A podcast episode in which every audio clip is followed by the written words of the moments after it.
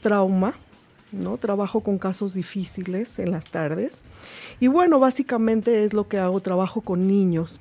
Y como bien dice Olga, es en lo que nos hemos estado capacitando en los últimos años. Trauma, trauma, es así como eh, un gran nombre, ¿no? Trauma. Eh, ¿Qué les nació o por qué decidieron como dedicarse a este tema que es trauma?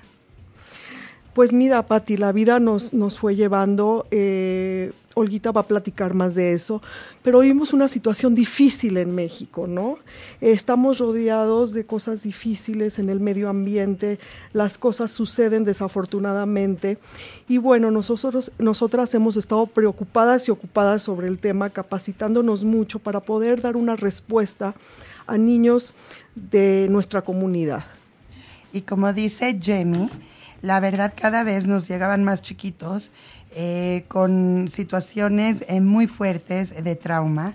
Entonces, y yo creo que es el mundo de hoy, yo creo que es el mundo de hoy que uno prende la tele y ve las situaciones, o sea, yo, yo personalmente ya no puedo ver, ver mucho la tele, etcétera, porque ya empiezo mi día un poquito de mal humor, entonces, este, realmente sí, hay, hay muchas situaciones muy difíciles hoy en día y hoy en día, gracias a los medios masivos, etcétera, ya, ya se ve mucho, eh, eh, es muy visual todo lo que está sucediendo, ¿no? Entonces los niños cada vez llegan más afectados. Sí, los niños y los adultos, ¿no? Los adultos, Pati, todos por supuesto. estamos como expuestos.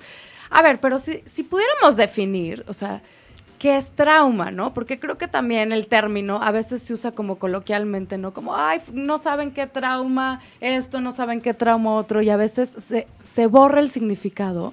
Entonces, realmente si queremos decir, ¿cuáles son los verdaderos traumas? ¿Qué es un trauma? Mira, Pati, en palabras así como muy sencillitas, un trauma se refiere a un golpe muy fuerte a nivel emocional, donde la vida se interrumpe por algún momento, ¿no?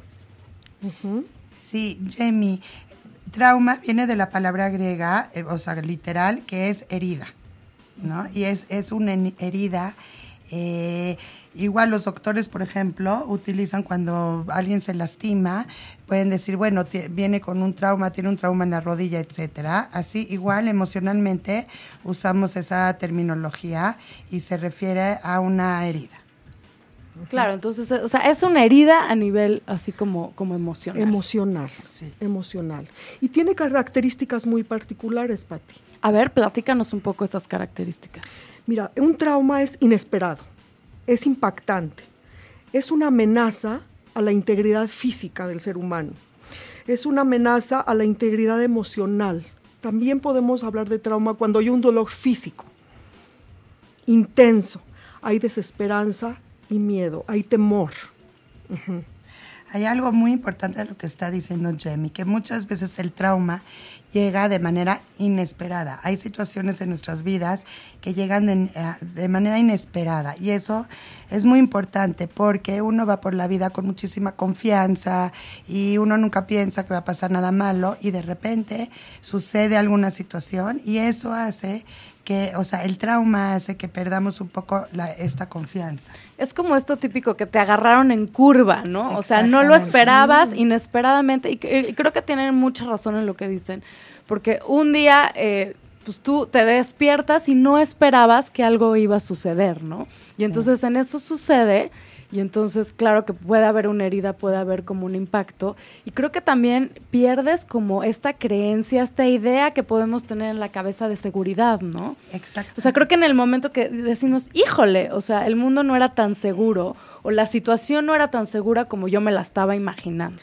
Qué importante lo que dices, Patti, porque después de una pérdida, después de un trauma, lo que, lo, que, lo que se trabaja es volver a conocer el mundo empezar a conocer el mundo de diferente manera, ¿no? Lo que antes era ya no es ahora. Entonces, se hablan de nuevos significados en la vida. Claro, que eso es, como, como una manera. Entonces, a ver, vamos a ver. Tenemos un trauma, perdemos un poco la confianza, como ustedes decían, es algo inesperado. Y una pregunta que tengo, ustedes que también eh, trabajan con niños, eh, ¿el trauma se vive de manera eh, similar en adultos o en niños o es distinto? Bueno, eh, yo creo que el trauma sí, e, es, o sea, sí se vive similar, nada más que la forma de expresarlo es distinto. O sea, en niños, eh, tal vez un niño muchas veces, eh, en su afán de superar este trauma, eh, juega, trata de superarlo por medio del juego, muchas veces el juego repetitivo. ¿No? Y, un, y un adulto tal vez es más verbal, tiene más la oportunidad de comunicarlo, de platicar, etcétera.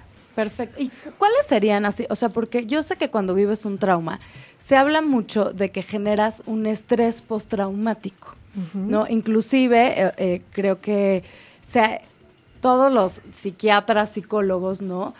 tratan todo esto como una condición de, o sea, trastorno por estrés postraumático.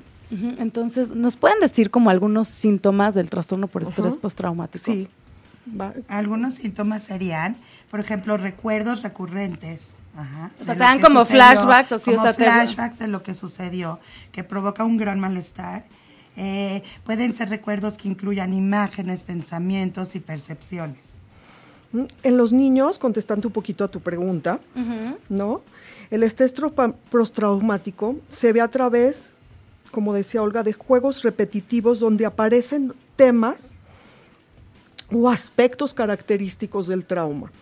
Es impactante ver a un niño jugar como en su juego es repite y repite un niño, por ejemplo, que tuvo un accidente, ¿no? Entonces él puede eh, hacer en el juego toda su tranquilidad, como él iba en esa carretera, y después aparece el caos. Pero el niño vuelve a venir a la terapia y regresa a la terapia y vuelve y vuelve a escenificar ese, e, ese, e, ese, ese O sea, como que lo tiene que repetir muchas veces, como para procesarlo. Para procesarlo y a lo que nosotros, Olga y yo, llamamos limpiar el trauma. Limpiarlo, porque fíjense, yo, yo me acuerdo, Jemmy, digo, hace ya algunos años, una vez que, que me asaltaron, ¿no? que, que, que, me arrancaron la, la bolsa y que yo me quedé así como en shock yo me acuerdo que me dieron flashbacks y flashbacks, o sea, ¿no? Como que volví a repetir la escena de cuando me arrancaron la, la, bolsa. Y era involuntario, o sea, igual y yo estaba, ya sabes, eh, bañándome, ¿no? Como muy tranquila. Y de repente me llegaba el flashback. y entonces decía, híjole, ya, yo ya quiero sacar esto de mi cabeza, pero ahora sí que en mi cabeza lo repetía y lo repetía y volví a ver estas imágenes. Fíjate, en los niños bien aparece a través de los sueños, que a veces no tienen que ver con el trauma aparece y después este, este, este trauma se desplaza a otras situaciones en su vida. Empiezan a hacer cosas o a no hacer cosas que podían o no podían hacer antes. Por ejemplo, empiezan a no poder dormir solos en la noche, empiezan a no querer estar solos en la noche, empiezan a, no querer participar en actividades que antes, eh, que antes podían participar. Sí. Ahora, a, mí me gustaría un poquito decirte, Patti, qué es lo que causa, qué es lo que podría causar un trauma en un niño. A ver, ¿qué, es lo que podría? O en un adulto, realmente. ¿Qué sería, por ejemplo, abuso físico, emocional, accidentes, cirugías, hospitalizaciones, muerte de algún familiar o alguna persona significativa en su vida o bullying. Y, y, como tú dices, de los flashbacks, etcétera, muchas veces este, tenemos triggers o disparadores que nos recuerdan a lo vivido o el trauma. Porque. O sea, como, no, como a mí me pasaba, oye, vuelvo a mi asalto.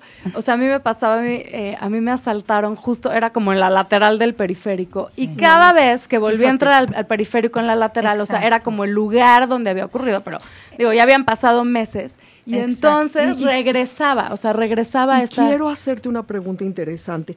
¿Tuviste sensaciones fisiológicas? ¿Tu cuerpo cómo reaccionaba cuando volvías a pasar por el periférico? Sentía un hoyo en la panza, ¿no? O sea, me daba así. Y aparte, me, me acordaba de, de, lo que yo hice en, en ese momento. Aparte, eh, en el momento que, que, me asaltaron, yo estaba embarazada. Y entonces, hace cuenta que me mm, rompieron como el vidrio y me, me, cayeron, o sea, como los vidrios de, de la ventana. Y entonces yo me acuerdo que a mí hice como bolita para protegerme de los vidrios. Y entonces cuando pasaba por ahí, me acordaba como de ese movimiento que yo hice de hacerme bolita. O sea, me acordaba de, de lo que había sentido en ese momento, pero a nivel del cuerpo, o sea, a nivel corporal. Exacto, eso es muy importante, que esto es a nivel corporal. El cuerpo tiene memoria, inclusive hay un libro que se llama así. Así tal cual el título. El cuerpo tiene memoria y es, y es real, el cuerpo siempre se acuerda. Entonces muchas veces eh, puede ser, no sé, un olor, inclusive una música, un lugar, etcétera, que los olores, ¿no? Los olores pueden, son, Como cosas de memoria muy intensas. Sí. Por ejemplo, yo conocí un chiquito que lo operaron muy, muy chiquito, ¿no? De, del corazón. Y entonces, eh, a los 12 años, tenía un miedo a las inyecciones, etcétera. Era su, y él no se acordaba nada de la operación, pero era como que su cuerpo se acordaba. No, y eso, y, a mí el, otro día platicábamos de esto, de cómo existían memorias preverbales. O sea, tal vez memorias que tú no te puedes eh, acordar porque todavía eras bebé y ni siquiera hablabas, ¿no? Entonces no podrías ni platicarlas, ni siquiera las tienes presentes, pero que sí existen como a nivel corporal, ¿no? O sea, que tu cuerpo sí se acuerda, no se borra, lo guardas de alguna manera y muchas veces lo guardas con sensaciones. Sí, exactamente. Yo, yo, yo tengo una experiencia personal, así que quiero compartir. Fíjense que mi nietecita eh, nació amarilla cuando era chiquita y tenían que sacarle sangre recurrentemente cuando nació. Y entonces ya pasó el tiempo, todo salió bien y después volvió a presentar una situación que tuvimos que regresar a ese laboratorio. Entonces yo venía cargando al mismo laboratorio. al mismo laboratorio y después ella tenía como ya han pasado como ocho meses, haz de cuenta. Y cuando yo venía, yo olvidado el asunto, ¿no? Y yo venía cargando a mi nieta y fíjate, eh, cuando estamos entrando al lugar, ella me empieza a agarrar de, muy fuerte de mi ropa. Dijo, ay, dije, esta niña se está acordando. Estas son las sensaciones, los recuerdos que regresan, porque el cuerpo recuerda. Y lo que es muy importante es que muchas veces en el momento del trauma se activa, el cuerpo tiene una alarma interna. Entonces se activa esta alarma y entonces entramos en un modo que en inglés se llama survival mode, que quiere decir de, en un modo de sobrevivencia, supervivencia, y entonces estamos con el corazón más acelerado, el ritmo cardíaco más acelerado, y esto hace a veces hasta hiperventilación, etcétera, ¿no? Entonces, muchas veces con estos disparadores que estamos hablando se vuelve a prender la alarma. O sea, exacto, te da como una referencia, algo en la memoria, dice, otra vez estoy aquí, prendan la alarma y tengo las mismas reacciones, aunque en ese momento ya no haya peligro. Exacto, sería como una alarma falsa. Claro, una falsa alarma, pero que el cuerpo no sabe y mejor la prende, porque como es una cosa de supervivencia, es mejor prenderla, ¿no? A no dejarla prendida. La buena noticia es que hoy en día existen muchísimas técnicas y maneras para apagar esa alarma y calmar esa alarma cuando pasa el momento del trauma, es muy importante si una persona está al lado de esta personita, sobre todo si es un niño, lo que haga la persona de al lado va a ser como importantísimo en el proceso de recuperación del postrauma. Abrazar, contener, inclusive hasta dar la mano y decir, vas a estar bien. Eso va a ayudar muchísimo para el, el postrauma. Claro, y inclusive si no lo tuviste, después lo puedes ir como generando. Eso es lo que, lo que se trabaja en la terapia, es reavivar estos recuerdos. Ese es el trabajo terapéutico, trabajar con los recuerdos, ¿no? De como de ese momento, porque en ese momento, como decía Olga, en el survival mode hay una disociación. ¿Qué quiere decir una disociación, Pati? Que te desconectas, hay un desconecte por una fracción de segundos. Hay una fracción de segundo que no estás en ti, ¿no? Un accidente, una, una noticia muy fuerte. Eh, se llama... Sí, como el shock, ¿no? Como el shock, se, eh, se, llama la disociación. Es un momento en que no estás, ¿no?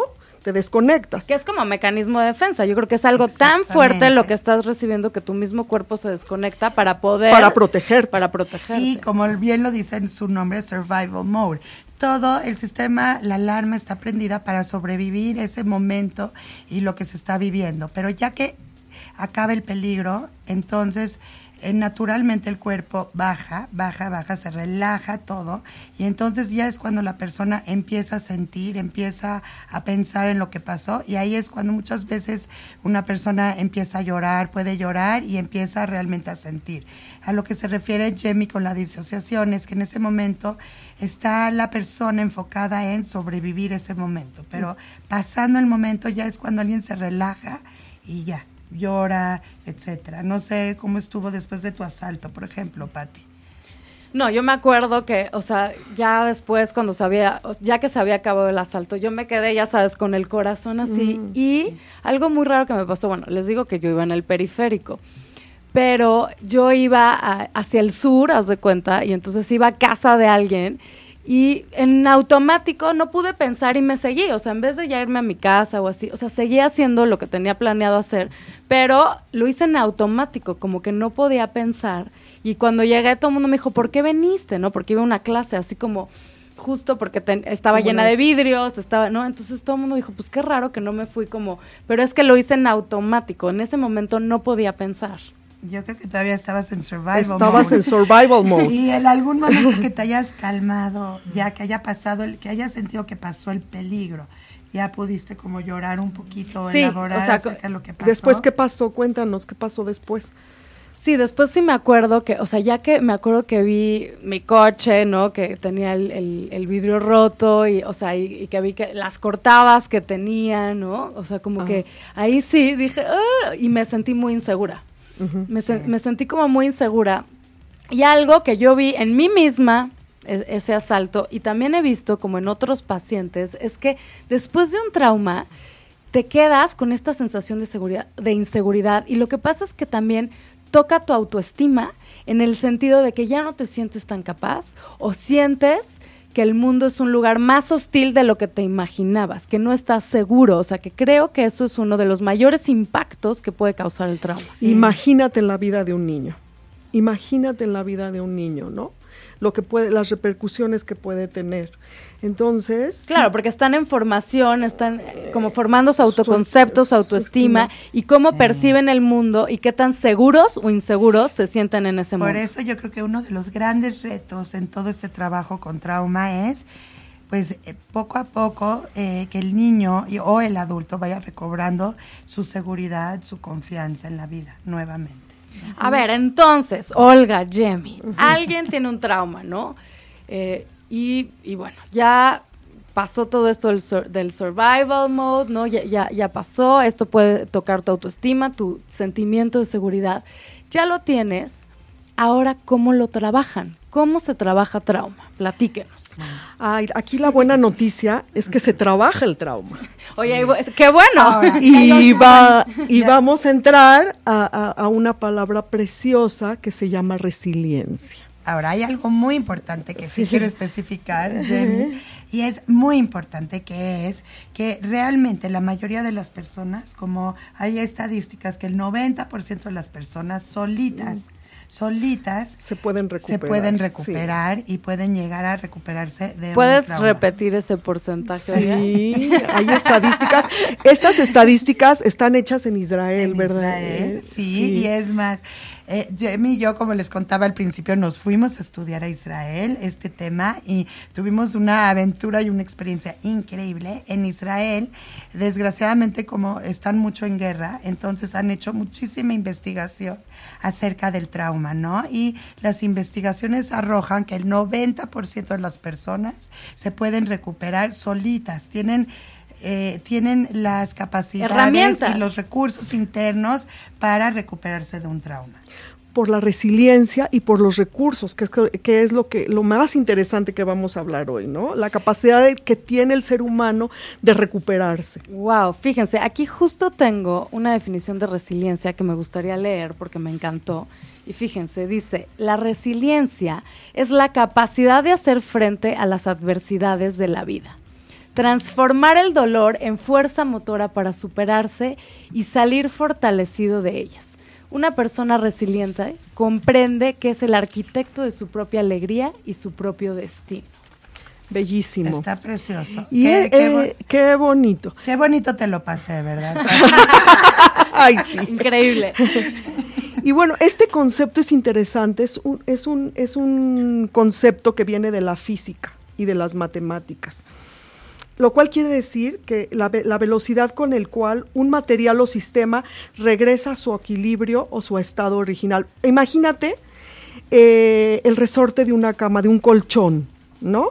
Lo, lo oprimes, pero Lo aplastan, lo- pero regresa. Pero regresa a su estado original, ¿no? Otro ejemplo bellísimo es una pelota de, de básquetbol. La botas y, y- y- y regresa. Oye, a diferencia de una de boliche.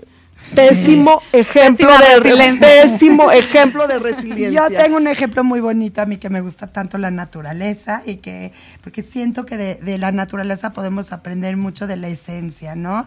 Y eh, en la naturaleza hay un árbol junto a los ríos que cuando hay inundaciones o el, el agua está muy fuerte, el, el árbol se dobla para dejar pasar el agua y luego cuando ya pasó el peligro, ya pasó el agua, etcétera, el, el árbol o- otra vez se vuelve a parar. Claro, Es, esto es la planta del bambú. Es la planta, muy bien, Jamie. Es la planta del bambú. Viene, viene, Correcto. viene, viene el huracán, viene el huracán, sí. viene la, la- la tragedia, el huracán, se dobla, se dobla, se dobla, pero cuando pasa el momento traumático y viene la calma, el bambú, Olguita, regresa a su estado original. Bueno, de hecho, de hecho yo me acuerdo de unas imágenes cuando fue el tsunami en Tailandia. Ya sabes que pasaban como todas las imágenes de todo lo que se había destruido, ¿no? Con el paso del tsunami.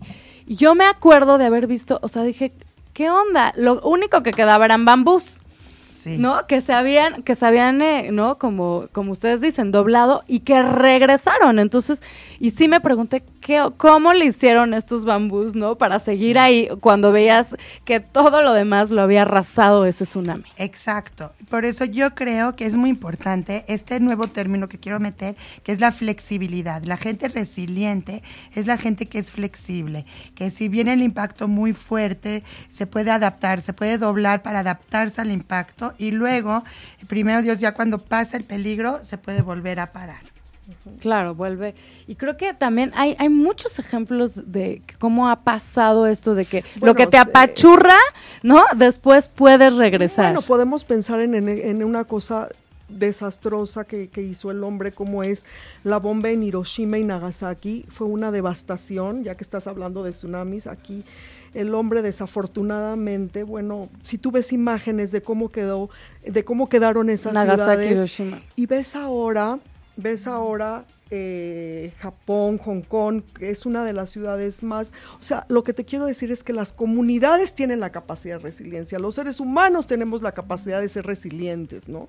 De volver a Sí. construir, de De- pararte después de una Sí, adversidad. Y es importante también darnos el tiempo, como bien lo dijo el rey Salomón, que hay un tiempo para llorar, hay un tiempo para reír, hay, hay momentos en la vida. Entonces, realmente hay que ser flexibles. Si está pasando algo, un trauma, pues sí hay que darnos el chance de doblarnos, de llorar en ese momento, de sufrir lo que estamos sufriendo y para poder pararnos después de esto. para poder pararnos. Oye, Olga, y por ahí tenías una canción. A ver, vamos a poner una canción. Entonces, ¿qué es justo de este tema? La resiliencia. Entonces, ¿qué tal si la oímos? Sí, Oye, para encanta. inspirarnos todavía más sobre la resiliencia. Estamos aquí de regreso en lienzo en blanco, aquí en ochoymedia.com. Estamos hablando de trauma, pero ya estábamos metiendo una palabra muy importante que es resiliencia. Estamos hablando de resiliencia. Oye, y después de haber oído esta canción, ¿qué canción más resiliente? Es de- habla de esta lucha. A ver, Olga, tú que sabes más de esta canción, platícanos. Espero que les haya encantado esta canción, la verdad. Eh, me encantó a mí. Es una canción que, que me dan ganas de luchar y me encanta. Esta canción la escribió una persona que se llama Rachel Platten y ella, eh, ella realmente no, no fue por un trauma, sino que ella estaba luchando para tener éxito en la industria de la música y bueno, escribió esta canción para seguir intentando, para seguir tratando y pero esta canción se hizo muy famosa hace unos años en Estados Unidos y la verdad mucha gente con cáncer o enfermedades agarró esta canción y se la adaptó a, sus situaciones y la usó como que de himno, ¿no? De himno, de himno, para, luchar, contra las adversidades. Sí. Y nos estabas platicando, Olga, de un video justo de una persona con, cáncer. Sí, hay un video en YouTube. Buenísimo. oye, lo podemos subir al blog para que todos lo vean. Sí, que me encantaría subirlo al blog, que está buenísimo. Y es de una mujer que tiene cáncer eh, de pecho y ella se va a operar y entonces está ya vestida para la cirugía. Están todos los cirujanos, los doctores, ya todos a punto de operarla y ella, ella pidió de antemano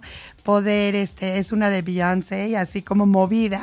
Y entonces ves, está increíble, ves en YouTube cómo están todos bailando, todos alegres, todos felices. Entonces es una actitud ante la vida increíble, es una resiliencia increíble, que es de lo que quiero, quiero ahorita hablar junto con Jamie y contigo, de la resiliencia, ¿no? De la actitud ante la vida. Yo, yo creo firmemente y lo he visto y yo creo que tú también lo has visto, lo hemos Vivido, lo, hemos vivido, que gente que ha, pasado por lo peor, sí, con una buena actitud y con ganas de, salir adelante en la vida y con ganas de luchar, lo, lo su pérdida. Eso es, pero fíjate que eh, si, hablas de trauma, el trauma y la resiliencia van de la mano. No hay trauma sin resiliencia y no hay resiliencia sin trauma.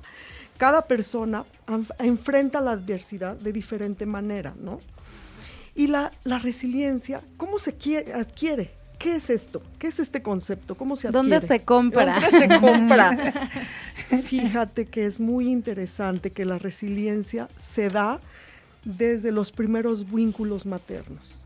Cuando una mamá, un niño llora y la mamá responde, ahí está armando la plataforma para que un niño sea resiliente y viceversa. el cimiento, de la resiliencia. es el vínculo, el vínculo materno. Ahí nace, ahí florece, ahí nace eh, este, este, concepto, ¿no? Eh, ves esos juegos sencillitos donde, ¿dónde está fulanito? Sí, como picaboo. Picaboo. Eh, eh, en estos juegos, en el Ricky Run, en, las respuestas a cuando el niño necesita un alimento, una necesidad básica, y hay una respuesta, ahí empieza a formarse la resiliencia. Sí, y Oye, ¿y si no? Estamos en problemas. no, pero ¿Cómo se pero, cada niño es diferente, tiene recursos. Recursos. si, si me haces esa pregunta, forzosamente tenemos que hablar de recursos internos y externos, ¿no? Eh, algo es muy importante. Yo creo que de verdad, yo creo que todo el mundo nace con algo, algo, algo que lo pueda ayudar en la vida, ¿no?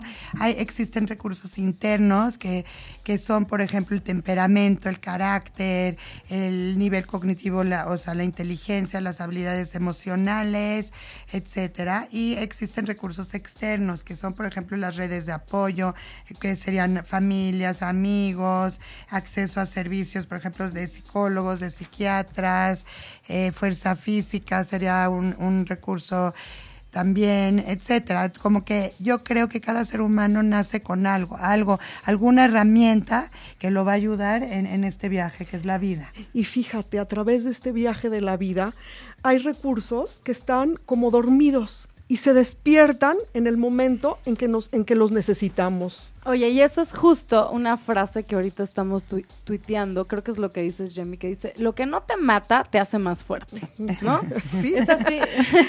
y, es, y, es, así como esto, decir, bueno, eh, tuviste algo difícil, se despiertan recursos, ¿no? O también está como esta frase que dice, eh, no sabía lo fuerte que era, ¿no? Hasta que lo tuve como que demostrar, ¿no? Hasta que tuve que sacar a ver de dónde los recursos. y hay grandes personajes a través de la historia que nos los han demostrado, mira, y hay gente muy cercana a nosotras. Nelson Mandela es un ejemplo de resiliencia, pero bueno, ¿no?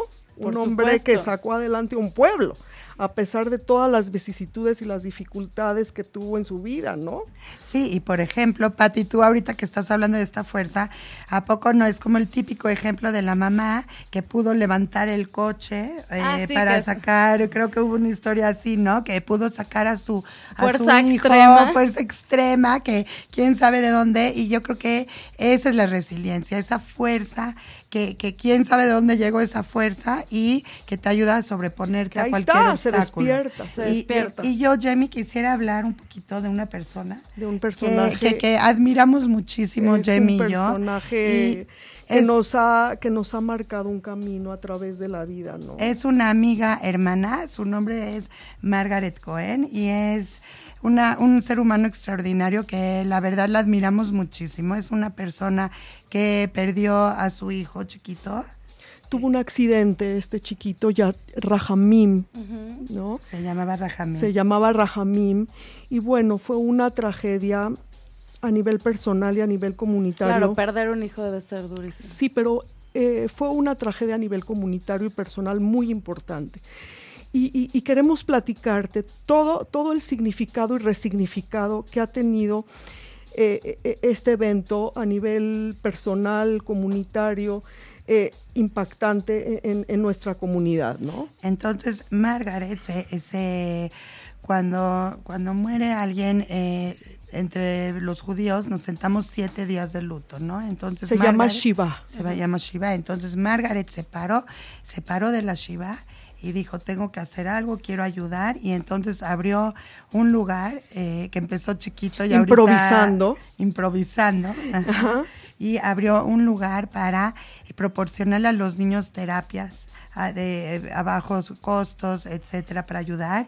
Y hoy empezamos con pocos niños. ahora hay 100 niños. Ahora este sueño es un lugar muy importante de fortalecimiento familiar. Es una casa donde muchas familias pueden llegar, muchos niños pueden llegar. Este, esta, esta, este lugar se ha institucionado, es un lugar muy serio, tiene gente muy preparada a mando, al mando de este lugar. Eh, eh, los niños aquí son recibidos, hay, hay, un trabajo integral en este lugar donde se trabaja con estos niños, con las familias, las escuelas.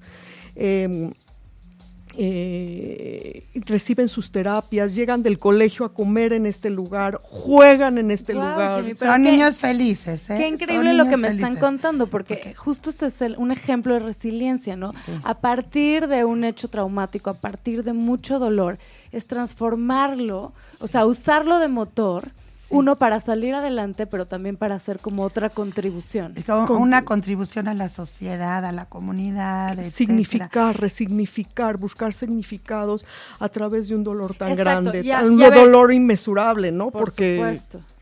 Y me quiero regresar, Jamie, a esta palabra que tú estás diciendo de resignificado. Estábamos hablando de trauma, estábamos hablando que el trauma se trata aprendiendo la resiliencia. Eh, realmente aprendiendo lo que son los recursos, tanto internos como externos. Otra parte que se trata en trauma, ustedes dirían es resignificarlo. Sí, resignificar ya sería a un nivel más elevado. Primero se trabaja todo lo emocional, todo el mundo emocional de la persona. Ya que la persona está como más tranquila, ya, ya se trabaja a nivel cognitivo con el significado. Y se da un resignificado, se puede meter la espiritualidad, se puede meter el, el, el, para qué, no el por qué, no, no tenemos respuestas al por qué, no, hay respuestas. pero sí se puede tratar el para qué, qué quiero, qué quiero lograr, cómo puedo crecer y también se habla de una resiliencia o de, de algo espiritual, un crecimiento espiritual. También dentro de un trauma también puede haber un crecimiento impresionante a, nivel emocional y espiritual. Es un nuevo término que, que están usando los psicólogos y es este, eh, el, de, el de crecimiento espiritual después de un trauma.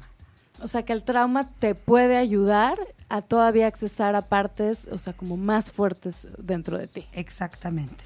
Ahora, ser resiliente no significa que no vas, no vas a sufrir, ¿no?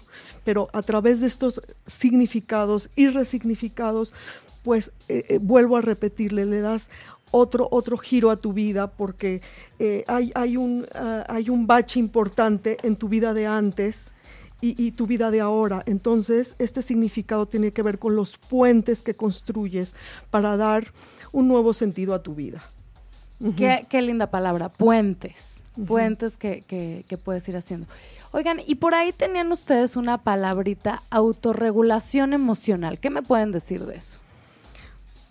Bueno, la autorregulación emocional sería, bueno, cuando hay un trauma, como platicamos, hay un poco de desorganización a nivel emocional, hay muchas emociones. O sea, se te mezcla todo. Se te mezcla un poquito de todo. Y bueno, por ejemplo, en niños, puede ser que los niños de repente estén enojados, de repente están tristes, hay una super mezcla, hay mucha confusión. Entonces, autorregulación sería como la capacidad de regular nuestras emociones, de poner en orden las, nuestras eh, eh, eh, emociones. El manejo adecuado de las emociones, eso sería una, una buena definición de regulación emocional la capacidad para regular la ansiedad, ¿no?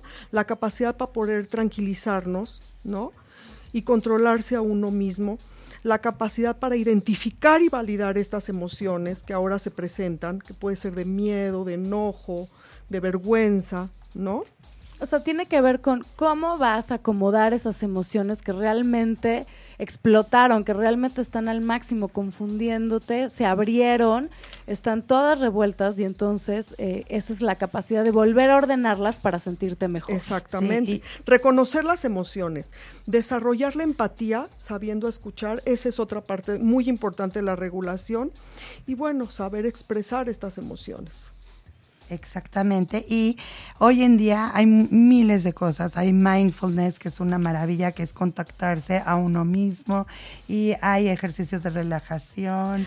Ay, por ahí tenían un ejercicio ustedes de relajación. tenemos, tenemos, un, ejercicio hermoso que, que, trabajamos con los niños, ¿no? También los adultos lo pueden hacer. Eh, eh, y, y, aquí lo que, lo que la finalidad es, relajar, pero también descubrir recursos en los niños. Porque ¿cómo descubres qué recurso tiene un niño, no?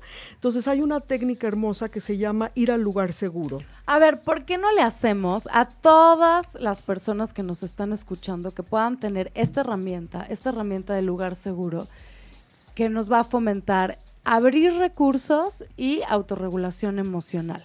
Entonces, oye, ¿se lo avientan así? Pues me lo aviento.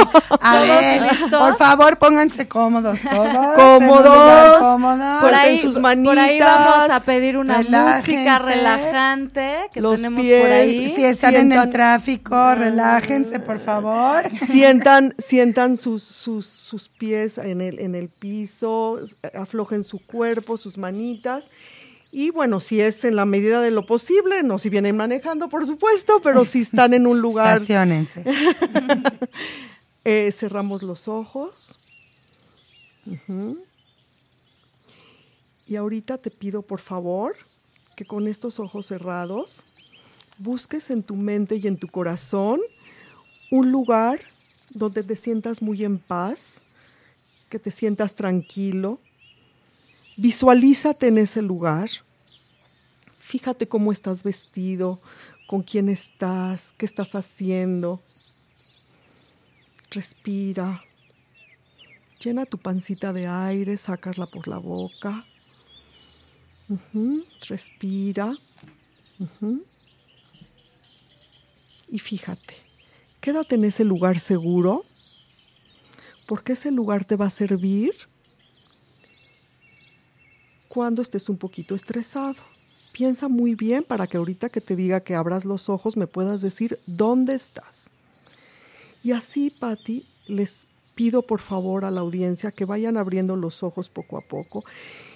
Y cuando hacemos esto con niños, Patti, las respuestas son increíbles. Cuando les pregunto, ¿cuál es tu lugar seguro? No sabes las respuestas que me dan.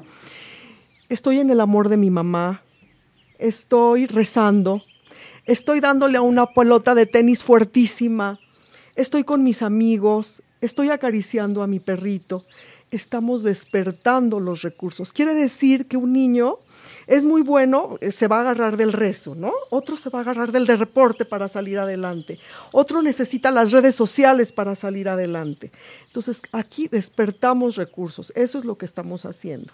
Despertamos, descubrimos, ¿no? Y también igual y edificamos. Sí, lo que es muy importante es que igual que esto nos lo enseñaron en Israel, igual que la mente tiene la capacidad, cuando uno se acuerda del trauma, vuelve a aprenderse el sistema de alarma, el survival mode, se vuelve a sentir lo mismo. Igual la mente tiene la capacidad de cuando uno piensa en, un lugar seguro, en algo bonito, en algo positivo, también la mente tiene esa capacidad de hacer que, todo el cuerpo nos sintamos seguros, bien, etcétera.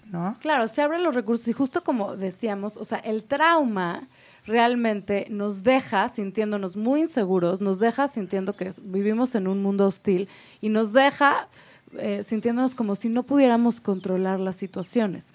Cuando prendemos la resiliencia, cuando prendemos esos recursos, también recordamos, y como tú decías, Jamie, resignificamos que sí tenemos, o sea, control de algo, que sí también, así como pueden existir cosas negativas, pero también está como la parte positiva donde sí tenemos control y donde sí podemos estar seguros. Así es, Patti. Y también otro ejercicio que se eh, puede hacer es acordarse, no nada más de un lugar seguro, de un momento. En, yo creo que todo el mundo tenemos algún momento positivo, en nuestras fuera vidas. Fuera del conflicto, fuera del trauma, ¿no? también podemos acordarnos de ese momento y, regresan las sensaciones de ese momento. claro, y, también creo que otra cosa, Olga, tú estabas hablando de que la memoria, digo la memoria, que el cuerpo tiene memoria. Sí. ¿No? Y entonces, claro, también al, acceder a la relajación, creo que también le vas dando otras memorias al cuerpo, pero memorias libres de trauma, memorias donde puedes sentirte seguro.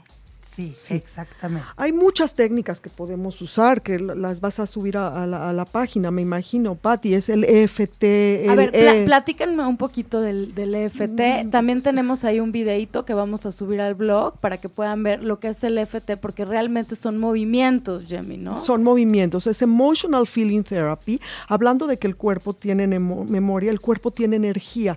Entonces, al tocar puntos muy específicos que van a ver en el video, se pueden meter al YouTube a ver Emotional Feeling Therapy, EFT. Ahí tocamos puntos ¿no? Donde podemos a través del cuerpo liberar la energía negativa, se libera la energía. Son unos golpecitos que se dan arriba de la cabeza, tenemos el punto karate, el punto principal, se llama tapping. Entonces, ahí es donde nosotros liberamos y, le enseñamos un código nuevo al cuerpo donde puede liberar la, la, energía negativa. La energía negativa. Yo, yo les puedo decir que yo sí hice este tapping, sí se pueden meter a YouTube y hacer estos movimientos, ¿no? al principio puedes pensar que se ven como muy chistosos, ¿no? Parece que... Sí, no te la crees. Que estás jugando... no, te la crees, no te la crees, Eran como puntos de acupuntura, ¿no? Porque, o sea, es como arriba de la ceja, al lado de la ceja, abajo del ojo, abajo de la nariz. abajo de la barba, el punto karate que es tocar las dos manos, ¿no? Exactamente, entonces yo, yo primero, o sea, daba más risa que nada, ¿no? Porque estás haciendo como un juego de movimientos. en, terapia, en terapia también hacemos esto y, esto que les da risa a los niños es, parte del juego y parte de la terapia. Claro, y es parte de un recurso. Pero lo que sí les puedo decir es que después de unas rondas, ¿no? De esto de EFT, EFT, sí es impresionante la relajación que puedes alcanzar.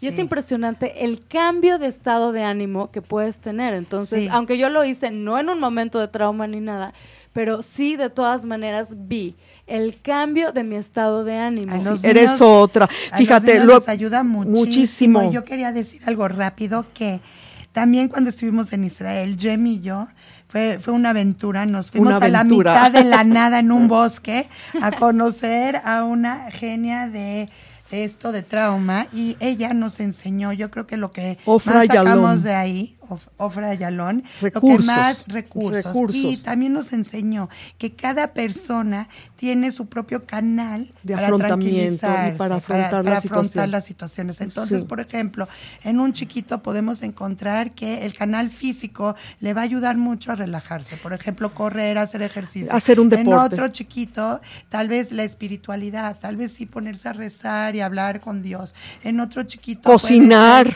el arte, lo manual el otro, el cocinar, lo que por es ejemplo. Muy importante es individualizar todo el tratamiento, o sea, realmente fijarse en la persona. Cada ser humano tiene su propio Único. canal y uno mismo eh, es muy importante que se conozca uno mismo y que vea qué me relaja más. Tal vez me relaja más este tapping, que sí es una maravilla. Tal vez me relaja más las visualizaciones, imaginarme en mi lugar seguro. Tal vez me relaja más hacer deporte o, por ejemplo, lo social, verme con amigas, ir a tomar un café.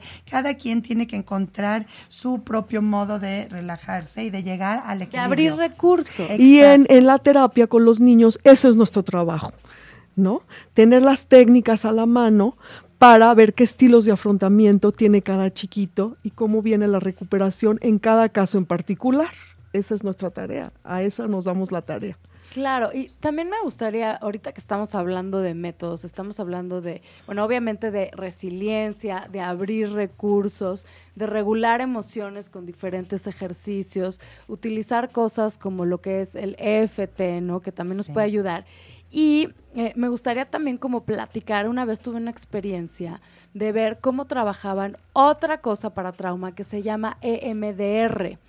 Y esto se hace, que, o sea, justo mueven todo le- lo que es, eh, bueno, cuando soñamos, tenemos este movimiento ocular rápido y entonces trabajan con este movimiento ocular rápido mientras eh, realmente están hablando del trauma, esto lo hacen en ocho fases y se ha visto también una recuperación como muy importante tanto en adultos como en niños de lo que puede ser un trauma, ¿no? Entonces lo que vemos es que existen muchos métodos, muchos métodos, pero creo que todos, la base, o sea, si, si pudiera decir que existe un hilo conductor, creo que es resignificar y contactar con nuestros recursos. O sea, creo que todos los métodos, al fin y al cabo, llegan a este punto. O sea, tenemos que abrir nuestros recursos. Todos tenemos recursos. Todos. Todos. Así es, Patti. Así es. Nos dejaste calladas. Ay, no. Oye, así, así, Nos así de. No, no, no, si lo que quiero es que hablen. Mire, si yo pudiera, si yo pudiera dar eh, un mensaje antes de terminar el programa, yo lo que diría es, yo creo que se vive una vez en la vida y hay que tratar de que nuestras vidas sean de calidad y hay que tratar siempre de pues de luchar, como lo dice la canción, la verdad, este, hay que tratar de luchar, de encontrar nuestros recursos, de ayudar al prójimo y bueno, hay que tratar de salir adelante. Yo, yo lo que diría es que las cosas pasan por algo, ¿no? Hay un Dios que tiene... Hay, hay- oye, hay un para qué, como, Eh, como sí. decíamos ¿Para hace qué? rato. y, ¿no? y- De- de y- y siempre las cosas qué. Para algo, ¿no? Si estamos aquí ahora en este momento es porque todas tenemos una historia de vida que nos hace pues ser resilientes, ¿no? Todos han pasado, todas las personas han pasado de alguna manera por una situación difícil, ¿no? Y entonces, ¿qué hacemos con eso y cómo lo hacemos con eso? Es lo que nos hace poder estar aquí en el aquí y en el ahora pues de la mejor manera posible. Creo que también es muy importante, Jamie, como agradecer, como siempre también poner un poco la vista en lo que sí tenemos Claro. y agradecer, ¿no? Sí, como ver dónde ponemos como el foco de nuestra mirada, ¿no? Sí. Y bueno, como, como yo siempre lo, lo recuerdo todos los programas, o sea, lo que veo es, bueno, este programa se llama Lienzo en Blanco porque queremos pintar un lienzo, ¿no? Cada Ah, minuto bello. tenemos una decisión de ver cómo queremos nuestra vida, cómo queremos pintar ese lienzo. Y entonces, realmente en este programa yo diría un poco eh, sus palabras, lo que ustedes acaban de decir, que es, podemos decidir tener una vida de calidad a pesar de haber vivido adversidades. Siempre podemos abrir recursos, sí nos podemos recuperar del trauma. Y entonces ahora sí que a pintar nuestra vida de colores, a ir paso a paso, ¿no? Como haciendo nuestra mejor versión. La mejor versión, ir aprendiendo, eh, como ustedes dicen, todo lo que nos pas- eh, pasa tiene un para qué. Y entonces hay que creo que realmente ver ese, ese para qué, ¿no? Entonces eh, te- decimos siempre, ¿no? Como tu vida, tu obra de arte. Así es, Patti. Qué bello. Entonces les quiero agradecer muchísimo que hayan Gracias, venido. Patti, por la Gracias oportunidad. habernos dado la oportunidad. fue un placer, ¿eh? No, hombre, y eh, tenemos en el blog también, eh, ¿cómo se llama? Sus datos, ¿no? Para cualquier persona que las quiera contactar, ahí van a estar sus mails de Olga Rosenberg, ¿no? Y Jamie Amiga. Y, eh, ¿cómo se llama? Olga, ¿tú nos quieres decir algo? No, bueno, muchas gracias a todos. Espero que hayamos contribuido un granito de arena para que sus vidas puedan ser hermosas, de calidad. y yo le quisiera dar las gracias a Patti por invitarnos, a Jamie por ser mi, Mi compañera compañeras de viaje, de la vida. de la vida, y a mis Y recursos después regresan, y, ¿eh? ay, Gracias, nos encantaría. Y a mis recursos externos, que son mi marido, que es lo máximo en mi vida, y mis hijos, Nathan y Ron.